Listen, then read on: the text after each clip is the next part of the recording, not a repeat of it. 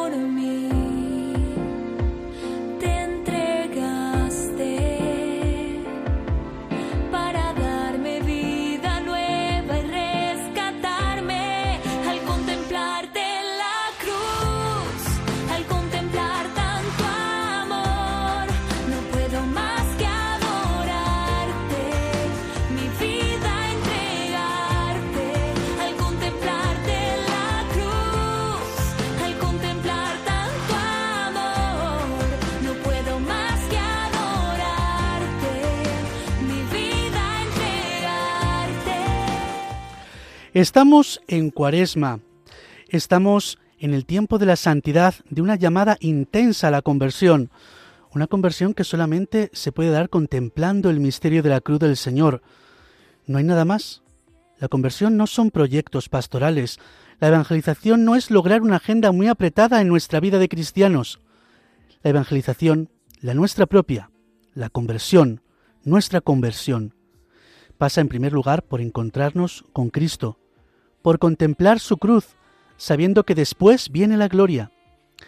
En estos dos primeros domingos de Cuaresma la Iglesia nos invita a contemplar precisamente eso. El primer domingo, con las tentaciones, se nos recuerda que el camino de la santidad es un camino que para que vaya bien necesitamos ser tentados.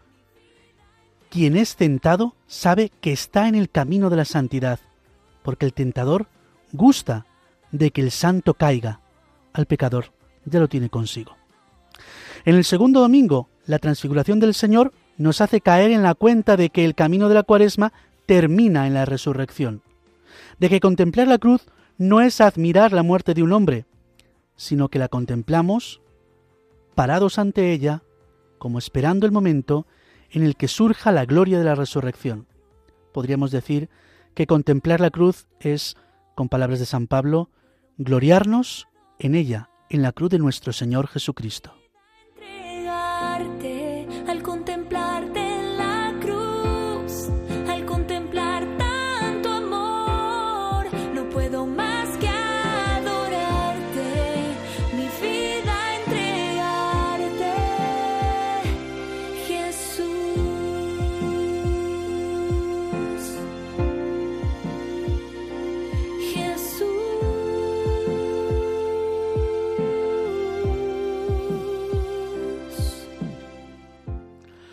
Un lunes más, bienvenidos en Radio María a Catequesis en Familia, dirigido hoy por este que les habla, el Padre Santiago Martín Cañizares.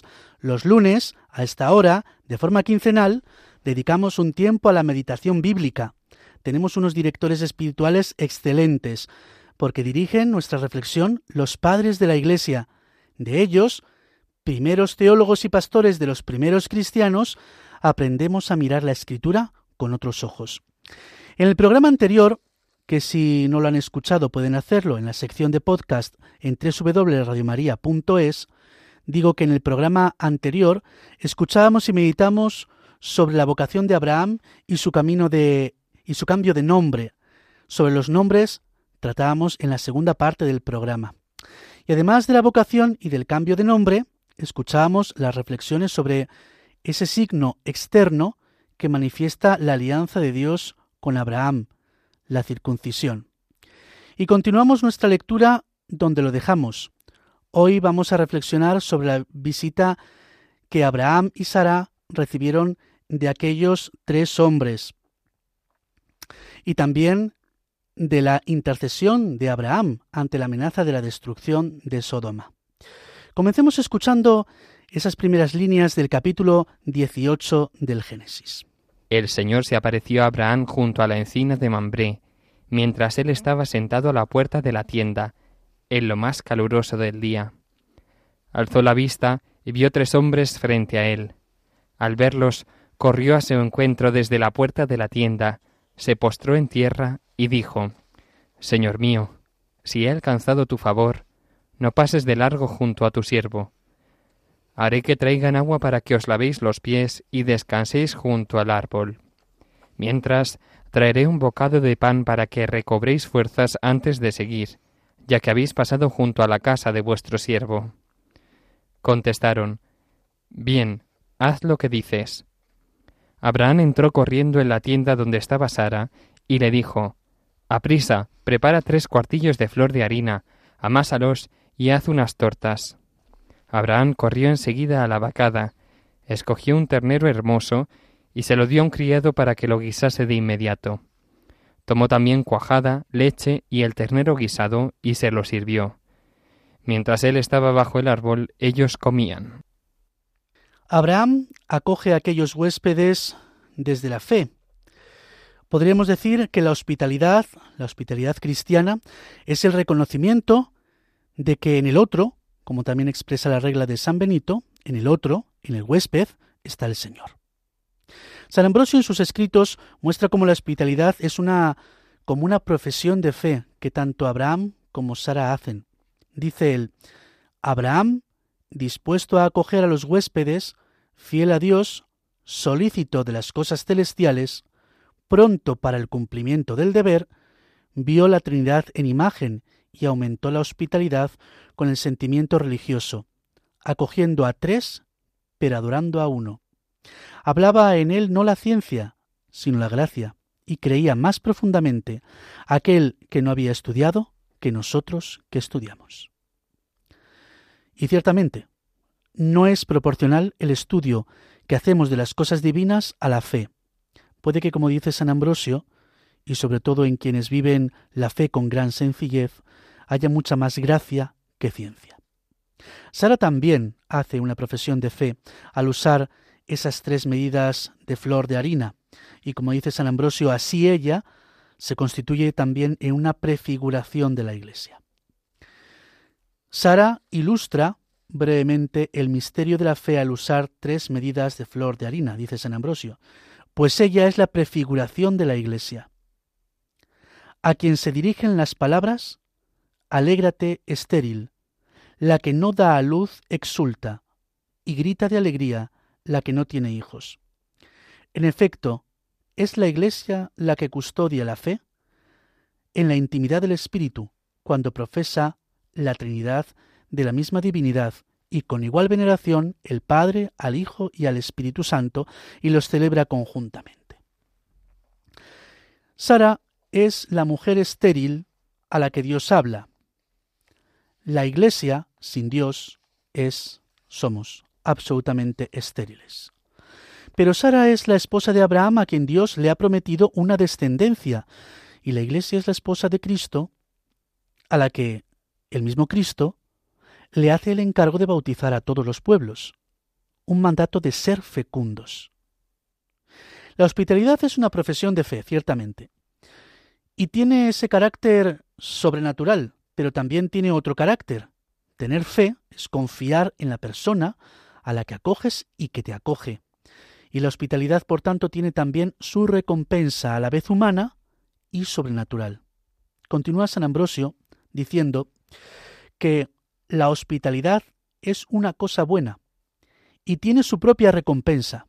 En primer lugar, la recompensa de la gratitud humana y después, lo que es más importante, la del premio divino, estamos atentos para no ser descorteses o negligentes en acoger a los huéspedes, para que no nos sea denegada la morada de los santos al término de nuestra vida. Parece ser que la hospitalidad es un camino para la salvación. Igual que nosotros acogemos al huésped como al mismo Cristo, esperamos que Cristo nos acoja en el cielo como nosotros lo hicimos con Él. Lo hicimos con Él en el huésped Bien, pues si Sara profesó su fe al coger tres medidas de harina, para los padres de la Iglesia también la comida que ofrece a estos huéspedes tiene un profundo significado. En primer lugar, tanto el teólogo Orígenes como San Ambrosio hablan de los panes como panes ocultos o escondidos que nos hacen recordar a la Eucaristía, y también hablan sobre el becerro o el ternero que Abraham ofrece para comer. El becerro mismo no es duro, dice Orígenes, sino bueno y tierno. ¿Y qué hay tan tierno y tan bueno como el que se humilló por nosotros hasta la muerte y dio la vida por sus amigos? Él es el ternero cebado que sacrifica el Padre para recibir al Hijo arrepentido. En efecto, amó tanto al mundo que le dio a su Hijo único para la vida del mundo. A Orígenes le recuerda este becerro la parábola del Hijo Pródigo. Y cómo ese becerro es símbolo de Cristo, símbolo de esa alianza, ese banquete de fiesta que Dios hace cuando nosotros volvemos a su casa, cuando quizá nos hayamos separado de la iglesia y volvemos a ella, cuando quizá hayamos dejado la oración a un lado, pero volvemos a balbucear alguna acción de gracias al Señor. Sin embargo, para San Ambrosio el becerro que Abraham ofrece también es signo de Cristo, pero recordando el Cordero Pascual. En efecto, en el Éxodo, Moisés, al proclamar la Pascua del Señor, dijo, El Cordero será sin defecto, puro, perfecto, de un año, macho. Lo escogeréis entre los corderos y los cabritos, y toda la asamblea de la comunidad lo inmolará a la puesta del sol. Un buen ternero en cuanto que debía lavar los pecados, tierno porque no es de dura cerviz, sino que ha cogido el yugo de la ley y no ha recusado el patíbulo de la cruz. En definitiva, aquella ofrenda que Abraham hace como hospitalidad a sus huéspedes es prefiguración de lo que Dios hace con nosotros, entregar a Cristo como banquete de reconciliación y comunión. Y como ya hemos dicho, la hospitalidad obtiene una recompensa. Aquellos huéspedes prometen que la próxima primavera Sara tendrá, habrá tenido un hijo. Después le dijeron, ¿Dónde está Sara tu mujer?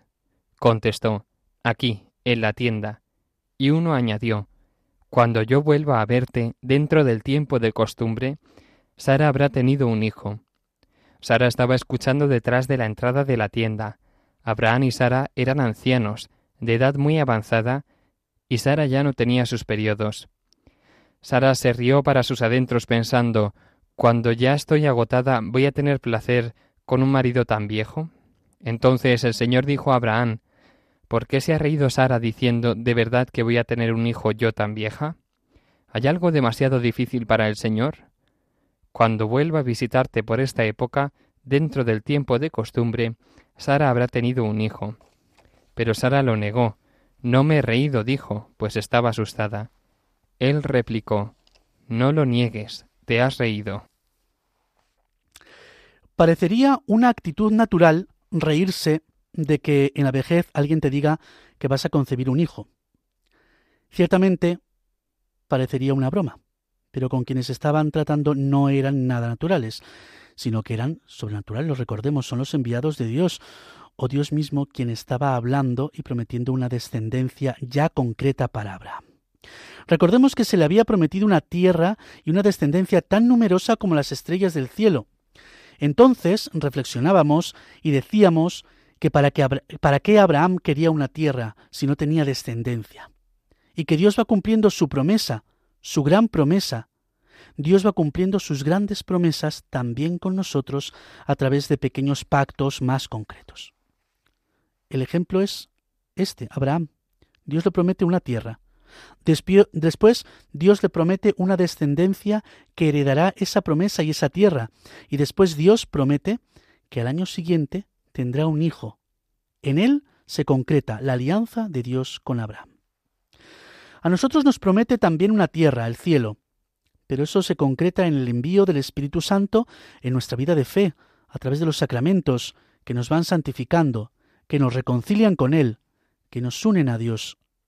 En esa peregrinación hacia el cielo.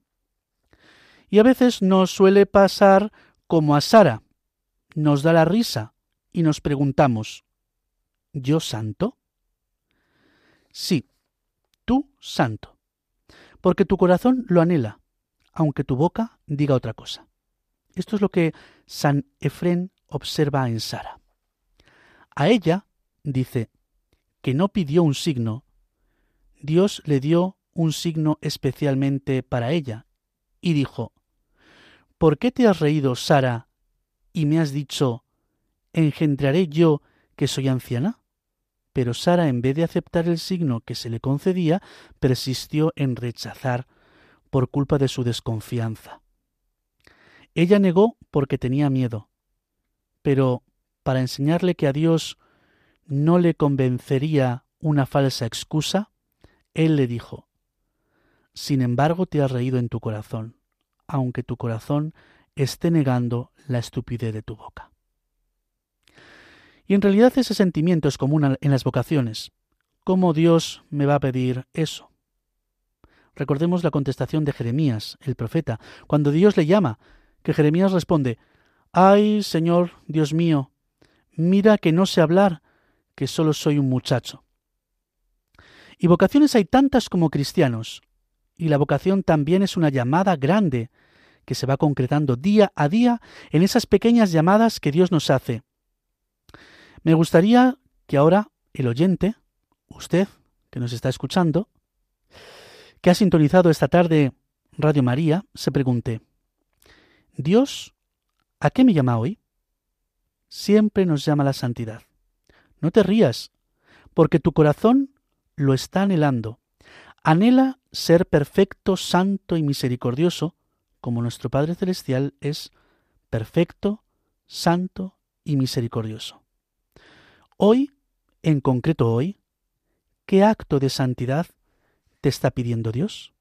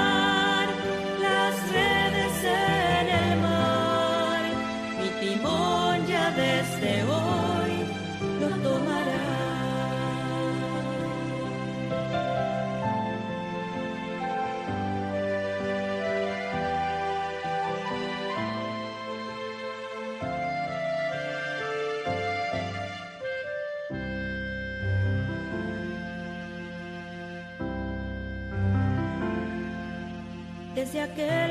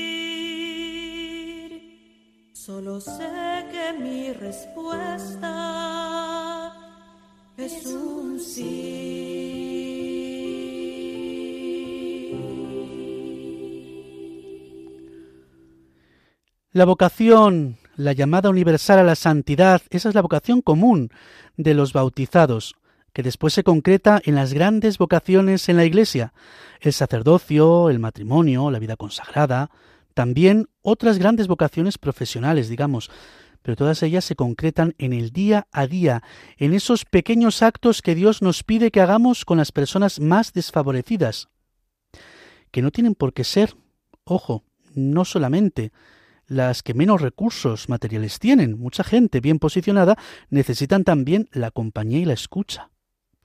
Estamos en Radio María, en este programa Catequesis en Familia, hoy con este que les habla el Padre Santiago Martín Cañizares, y en la primera parte del programa hemos escuchado dos textos del Génesis, de la historia de Abraham.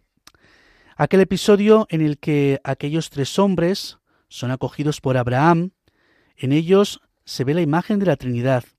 Abraham les acoge y les ofrece un sustento. Dirán los padres que al ser una ofrenda a la Trinidad es en realidad un sacrificio, una doble ofrenda de pan y un ternero, que nos recuerdan, por un lado, aquel de la parábola del Hijo Pródigo, un banquete de reconciliación entre el Padre y el Hijo, que se ha ido, banquete de comunión entre Abraham y aquellos tres hombres que representan a la Trinidad, y por otro lado, el ternero nos recuerda al Cordero de la Pascua. La hospitalidad de Abraham es recompensada con la promesa ya inmediata, al año siguiente, de que tendrá un hijo. Y Sara se ríe. Se ríe como quien, anhelando tener un hijo, no cree que eso pueda ser posible. Se ríe como nos reímos todos cuando sentimos que Dios nos llama a algo grande que por nuestras propias fuerzas, en mi caso el sacerdocio, no podríamos cumplir. Nos sabemos absolutamente limitados ante la llamada de Dios, pero verdaderamente anhelamos poder servir a Dios en todas esas cosas que nos pide, aunque sean tan grandes. Y la vida de Abraham sigue. Nos cuenta el Génesis que después de esta estancia de aquellos huéspedes, Abraham, al despedirlos, recibe otra noticia.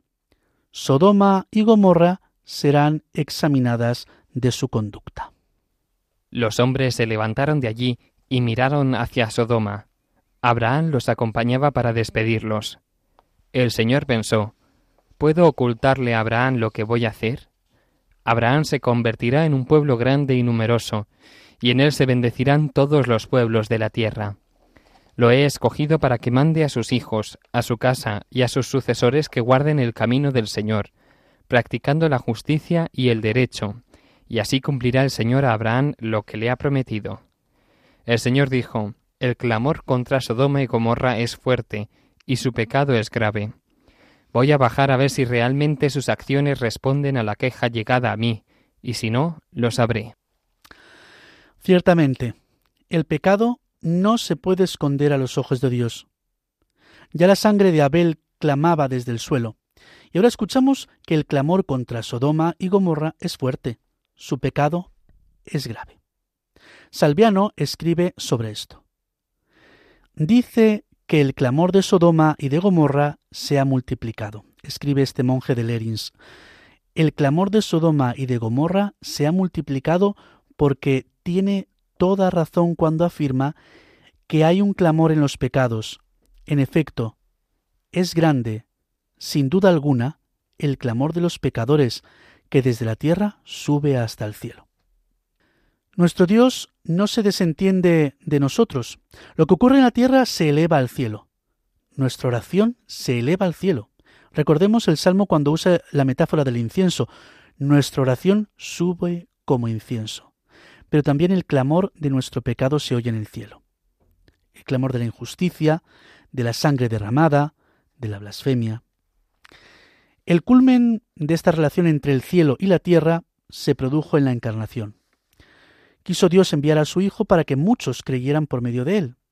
Como dijo el mismo Señor, Él no ha venido a por los justos, sino por los pecadores. El Señor se abajó, como escribió San Pablo, tomó la condición de esclavo pasando por uno de tantos. Esto también lo dice Cesareo de Arles de este episodio de Abraham, en que Dios baja a por los pecadores. Dice el santo de Arles, bajaré y veré. Dice, en las respuestas que se hacen a Abraham no se dice que Dios baja, sino que Dios está sobre él. En cambio ahora, puesto que se trata de pecadores, se dice que Dios baja. Bajaré pues y veré, no para enterarme yo de lo que hacen, sino para hacerlos dignos de que los conozca. Después de este anuncio que Dios hace a Abraham, Abraham no puede por menos que hablar con Dios no puede por menos que tener misericordia de aquellos contemporáneos suyos que estaban tirando su vida por la borda con el pecado. Y Abraham se enfrasca en una conversación con Dios, una conversación que es una oración de intercesión, de convencer a Dios para que tenga misericordia de aquellos pecadores. Los hombres se volvieron de allí y se dirigieron a Sodoma, mientras Abraham seguía en pie ante el Señor. Abraham se acercó y le dijo, ¿Es que vas a destruir al inocente con el culpable?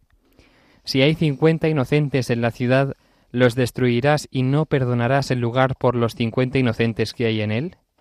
Lejos de ti tal cosa, matar al inocente con el culpable, de modo que la suerte del inocente sea como la del culpable, lejos de ti.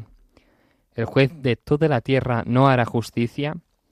El Señor contestó, si encuentro en la ciudad de Sodoma cincuenta inocentes, perdonaré a toda la ciudad en atención a ellos. Abraham respondió, Me he atrevido a hablar a mi Señor, yo que soy polvo y ceniza. ¿Y si faltan cinco para el número de cincuenta inocentes, destruirás por cinco toda la ciudad? Respondió el Señor, No la destruiré, si es que encuentro allí cuarenta y cinco. Abraham insistió, Quizá no se encuentren más que cuarenta. Él dijo, En atención a los cuarenta, no lo haré. Abraham siguió hablando, Que no se enfade mi señor si sigo hablando. ¿Y si se encuentran treinta? Él contestó, No lo haré, si encuentro allí treinta. Insistió Abraham, ya que me he atrevido a hablar a mi señor, ¿y si se encuentran allí veinte? Respondió el señor, En atención a los veinte, no la destruiré. Abraham continuó, Que no se enfade mi señor si hablo una vez más. ¿Y si se encuentran diez? Contestó el Señor, en atención a los diez, no la destruiré. Cuando terminó de hablar con Abraham, el Señor se fue, y Abraham volvió a su lugar. Es una verdadera oración de intercesión.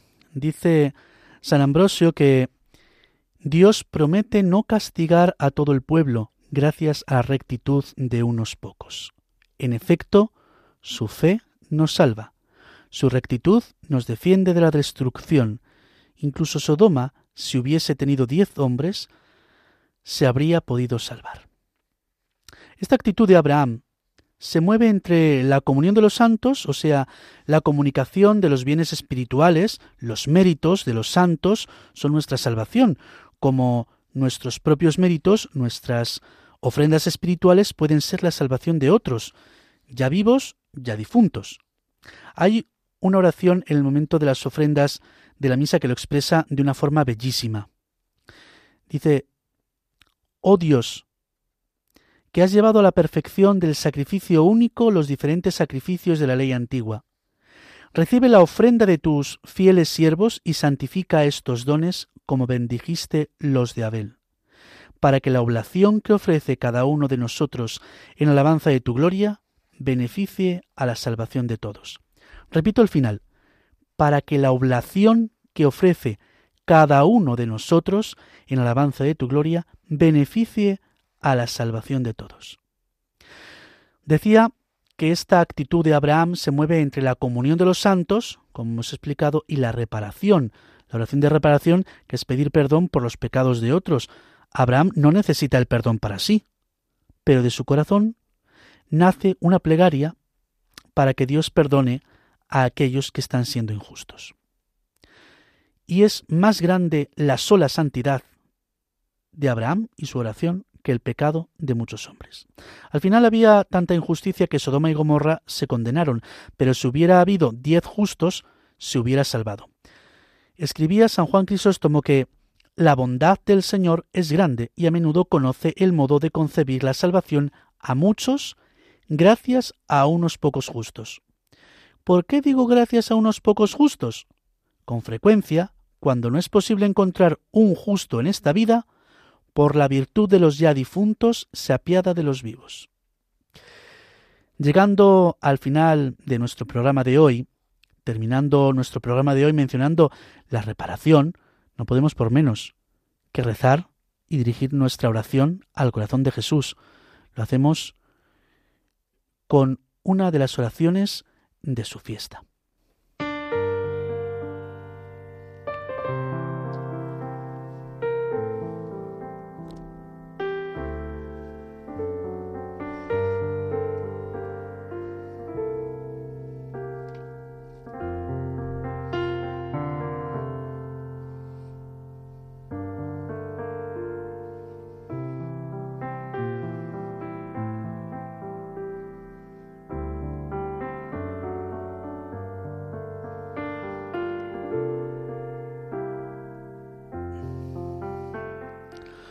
Oh Dios, que en el corazón de tu Hijo, herido por nuestros pecados, te has dignado regalarnos misericordiosamente infinitos tesoros de amor.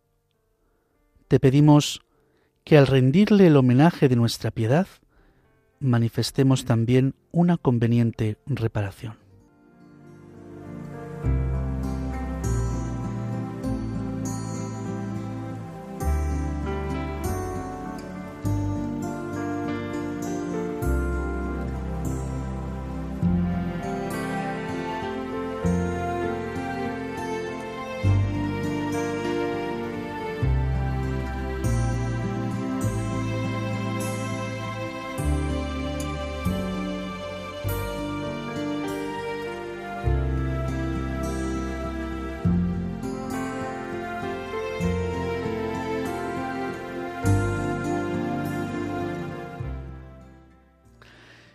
Llegamos ya al final de nuestro programa, Catequesis en Familia, un tiempo de escucha de la palabra de Dios, ayudados por los padres de la Iglesia.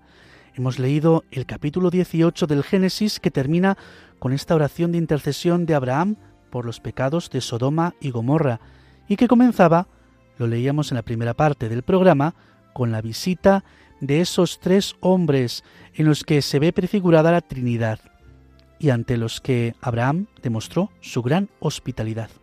Una hospitalidad bendecida con esa promesa de un hijo. Recordemos que ya Abraham tenía un hijo con la esclava Agar, pero esta vez será un hijo de verdad, un hijo con su esposa Sara. Recuerden que pueden contactar conmigo en el correo del programa catequesis en familia 1 arroba catequesis en familia 1 arroba y a través del Facebook del programa. Si no han podido escuchar los anteriores o han llegado tarde a la cita de hoy, pueden acceder a la sección de podcast en www.radiomaria.es. No olvidemos que en el mundo en el que nos toca vivir, el amor debe marcar nuestra actitud de cristianos. El amor también para aquellos que no nos quieren. El amor también para los que no quieren al Señor.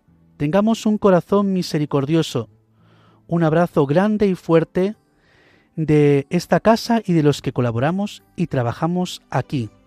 Luz con paz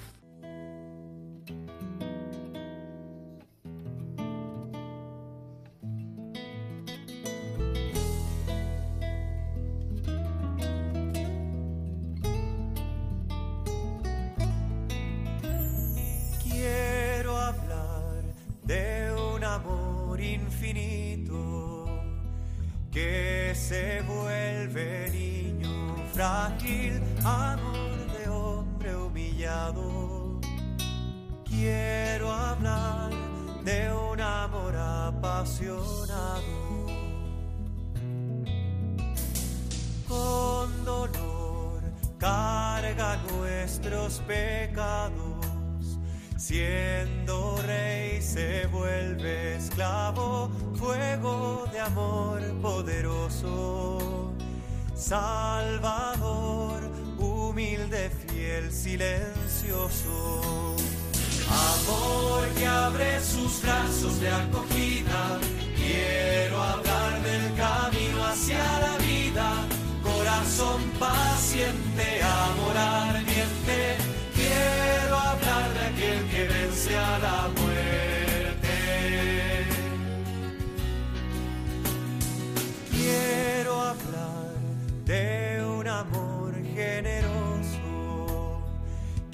y calla amor a todos, buscándonos todo el tiempo, esperando la respuesta, el encuentro.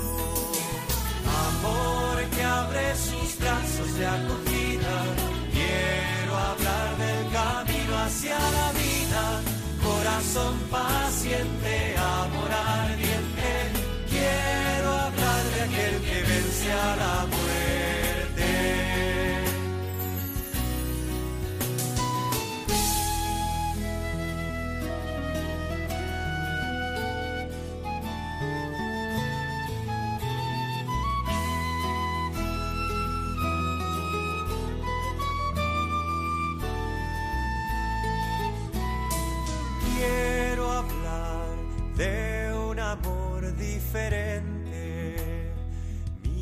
misterioso, inclaudicable, amor que vence en la cruz. Quiero hablar del corazón de Jesús. Amor que abre sus brazos de acogida.